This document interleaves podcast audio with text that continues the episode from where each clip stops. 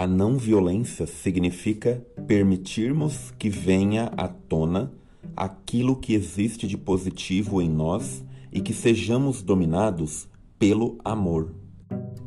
Não só pelo amor, mas também pelo respeito, pela compreensão, pela gratidão, pela compaixão e preocupação com os outros, em vez de o sermos pelas atitudes egocêntricas, egoístas, gananciosas odientas, preconceituosas, suspeitosas e agressivas que costumam dominar o nosso pensamento.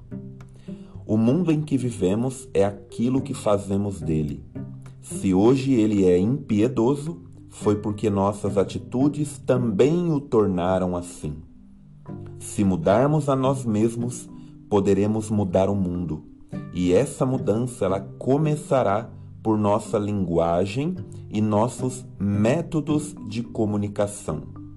Eu sempre digo, principalmente quando atendo um paciente na clínica que está tendo problemas de comunicação com colegas do trabalho, problemas de comunicação com a família, ou com a esposa, ou com o filho, porque é comum quando os filhos começam a crescer e eles começam a tomar as suas próprias decisões.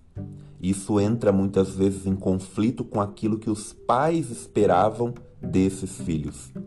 E logo vem a raiva, vem a ira, vem a impaciência, e quando isso não é controlado, nós jogamos gasolina no conflito, gasolina no fogo e assim nós não vamos conseguir resolver o problema. Nós precisamos parar para pensar, parar para refletir sobre as nossas atitudes. Toda vez que você estiver dentro de um conflito, a melhor coisa a fazer é qual atitude que vai promover a resolução do problema? Qual atitude que vai ajudar a resolver essa questão? E aí então nós vamos pensar em, maneiras, em estratégias para falar com a outra pessoa. Nós vamos pensar em tom de voz, nós vamos pensar em palavras a serem utilizadas, nós vamos pensar em várias formas de tentar se dar bem naquele momento. Uma coisa é fato: eu preciso sair do automático. Não adianta eu querer resolver um problema é, usando a mesma metodologia que nunca funcionou, que nunca deu certo. E aí então nós vamos começar a ter resultados quando nós tivermos consciência do que nós estamos fazendo. E ter consciência é sair do automático. E essa construção nós fazemos no nosso dia a dia.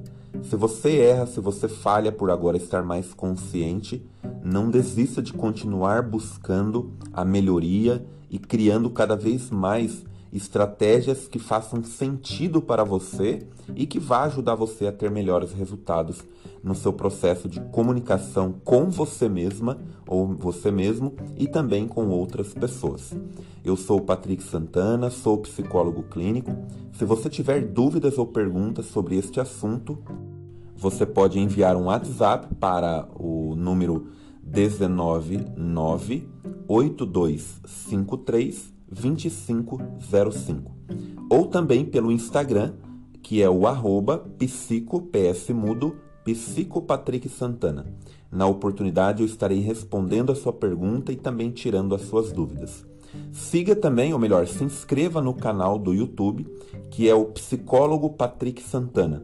Ali você tem acesso a esses áudios e outros conteúdos que eu deixei disponível para lhe ajudar no seu dia a dia, nas suas reflexões, para aquilo que você precisar. E você pode deixar ali também os seus comentários. Nos falamos no próximo áudio e até mais.